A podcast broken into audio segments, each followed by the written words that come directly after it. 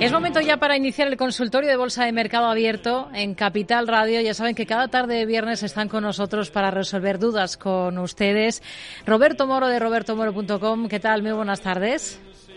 Hola, buenas tardes. Y, también Jorge del Canto de Casa de Asesores Financieros en Canarias. Hola Jorge, ¿qué tal? Muy buenas tardes. Hola, muy buenas tardes a todos.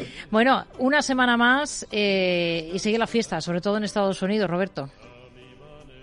Sí, yo creo que, eh, vamos a tener que cambiar de, eh, de, canción, porque eso de que el fin se acerca ya, eso no, ni, para atrás. Eh, oigo, oigo mucho retorno, no sé si... Bueno, vamos a intentar, intentar solucionarlo. ¿Nos escucha bien, no? Sí, no, no, si yo escucho bien, pero que me oigo con el retorno. Bueno, pues, eh, ¿qué, vamos a decir? Esto sigue siendo una auténtica fiesta. Eh, no parece que haya nada capaz de, tumbarlo. ¿Y se me sigue oyendo? Sí, yo te oigo bien ahora.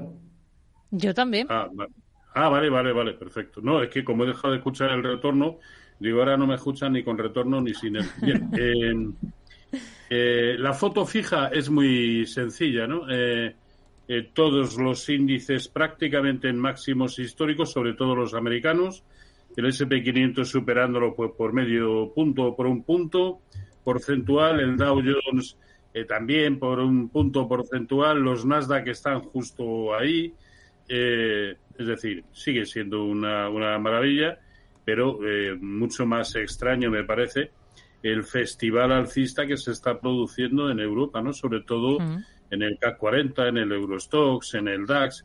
Eh, fijémonos, eh, el DAX, la vela semanal que nos deja, es eh, una vela de continuidad alcista, pero vamos, muy aparente, ¿no? También muy evidente la del Eurostox, ahí la tenemos, una vela alcista de libro, por no hablar de la del CAC 40, que es incluso la más aparente, ¿no? Bueno, eh, pues eh, mientras todo esto siga así, en la semana pasada decíamos, bueno, es que el K40 puede ser una muy buena opción, ¿no? Eh, y lo sigue demostrando. Pero claro, todo esto es que está tan sesgado por lo que se está produciendo.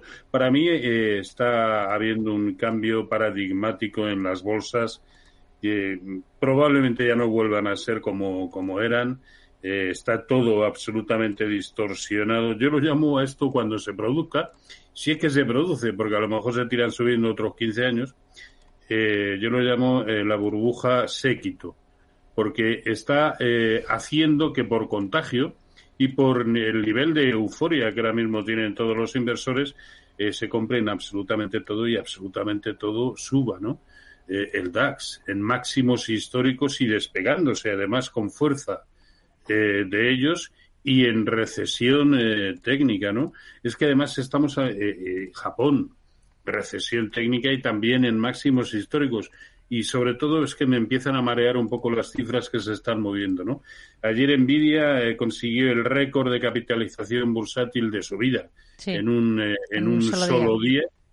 En un solo día, 200, cerca de 250 mil millones de, de dólares, que es dos veces y media la capitalización bursátil de, Inditex. En fin, es que las cifras marean, pero es que eh, las otras nueve eh, subidas eh, históricas en capitalización también las protagonizaron en una ocasión también em, Nvidia, cuatro veces Apple, una Meta, una Amazon y Microsoft otras dos. Es decir, es que volvemos siempre, es que es, es lo mismo. A mí, ya no sé ni, ni, ni cómo calificarlo, que estará justificado, que no lo dudo, eh, cuando está subiendo, pues estará justificado, ¿no?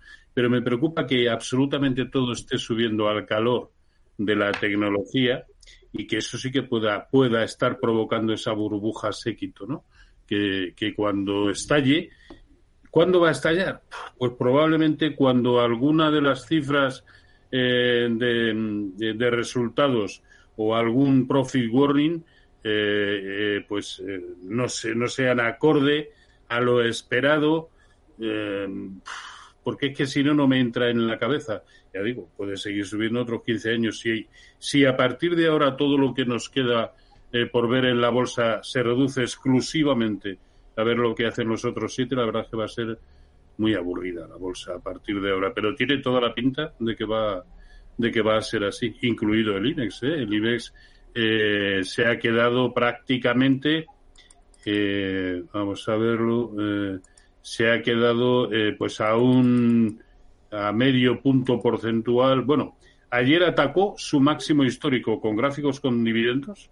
Ayer atacó su máximo histórico en 34.170 y ha cerrado pues menos de un 1% eh, por debajo. O sea que también el IBEX está siguiendo, ¿no? Yo creo que en Europa solo falta para, para que la fiesta sea total, solo falta que el sector bancario europeo confirme por encima de lo que hoy ya ha hecho, ha roto por encima de los 122.65 que llevamos tiempo hablando de, ello, ¿no? Bueno, pues hoy ya ha cerrado por encima, por encima. No con el filtro porcentual suficiente, por supuesto, pero eh, a poco que eso se consiga, el IBEX también puede volar como lo están haciendo el resto de los índices eh, europeos, ¿no? Pero sobre todo, ya digo, a mí lo que me empieza a marear son las cifras, ¿no? Que Apple valga más que toda la bolsa alemana, en fin, que Apple y Microsoft eh, juntos eh, valgan más que toda la bolsa de Londres, la verdad que me, martillea el, cerebro, ¿no? Bueno, pero esto es lo que, lo que hemos buscado, esto es lo que hemos querido y esto es lo que tenemos. Jorge. Bueno, ya lo hemos vivido y Roberto también lo ha vivido esto mismo que estamos viviendo ahora, ese, esa narrativa, esa literatura que adorna lo que sucede, eh, que nos habla de cambio de paradigma. ¿no? Todos recordamos en el año 1998 y 99 que se cambiaron hasta normas para consentir que empresas que no te podían cotizar pasaran a cotizar y todos vivimos aquello lo que era la revolución tecnológica eh, Terra, todas aquellas, eh, todas aquellas empresas del boom tecnológico que nos decían que es que había que valorar las cosas de otra forma. Cuando al final dices, bueno, esto es coyuntural, esa narrativa llega un momento en que pierde peso porque hay otra que la gana.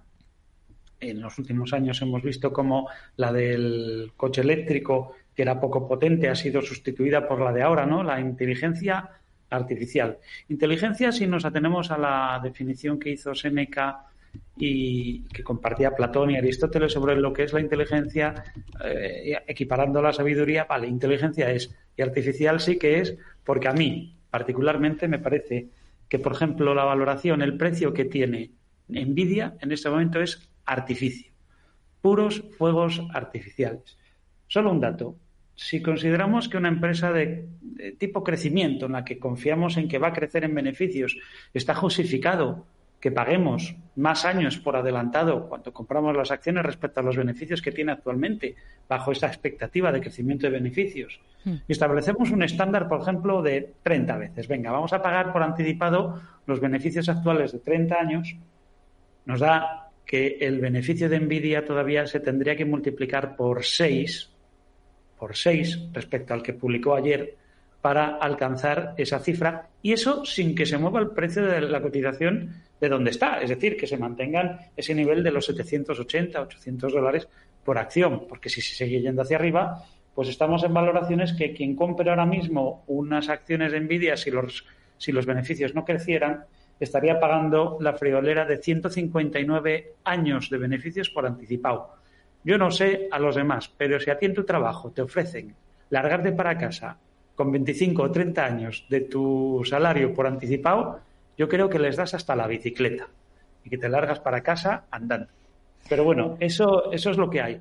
Lo que pasa es que como este tipo de, mensajes como el que estoy lanzando solamente lo puede hacer gente de la categoría de Robert Schiller, Premio Nobel de Economía, cuando se ha referido a este asunto para hablar de la burbuja que está detrás de las criptomonedas, de la burbuja que está detrás de las valoraciones de determinadas compañías y a los demás nos llaman pues gente que no sabe ver las cosas o que no sabe evaluarlas correctamente. Eh, le queda muchísimo camino a la inteligencia artificial para ser un negocio rentable. Nvidia es rentable porque fabrica las cosas que necesita la inteligencia artificial para desarrollarse, pero todavía queda muchísimo hasta que esa tecnología se instale en lo cotidiano, en lo cotidiano y que por lo tanto eh, acabe generando ingresos y beneficios recurrentes. Y por lo tanto, lo que estamos pagando ahora es tal vez un, exceso. Dicho esto, y volviendo a los volviendo a lo más cercano, al IBEX 35, eh, bueno, pues aquí tenemos esta semana de alzas en el IBEX 35, como bien dice Roberto, atacando además hace dos días, en la sesión de ayer, sus máximos históricos con dividendos y una reacción. Y, resulta paradójico que esta semana, cuando analizamos los 35 componentes del IBEX 35, nos encontramos con que hay menos componentes que han renovado máximos o que han tenido continuidad en la secuencia alcista que llevaban y hay más que otras semanas de valores que han iniciado una reacción o se han quedado parados. Entre otros, la reacción ha sido más profunda de lo que venía siendo en el sector eléctrico, que tiene su peso, salvo Repsol, que se ha salvado al calor de los resultados y el programa de autobombo que anunció ayer eh, su presidente expolítico Josué Nimaz, pues eh, nos encontramos con que el IBEX 35 ha tenido un alza apoyado en un puñado de valores, pero alza es. No obstante, seguimos en la misma zona que estábamos. Seguimos en una zona de fuerte resistencia para el IBEX 35 que coincide prácticamente con el techo de su canal de desviación típica de corto y de largo plazo en una zona de objetivo y en una fase lateral. Eh, son ingredientes más propios para eh, ser más adelante el inicio de una reacción que no de una continuidad alcista. Donde sí hay continuidad alcista es en los índices norteamericanos. Y aquí nos podemos rasgar las vestiduras todo lo que queramos. El caso es que los índices norteamericanos son alcistas, apoyados en un puñado de valores y que la narrativa sigue apoyando esas alzas y por lo tanto yo creo que todavía no han concluido los movimientos alcistas, ni el Nasdaq 100 ni el Standard Poor's 500.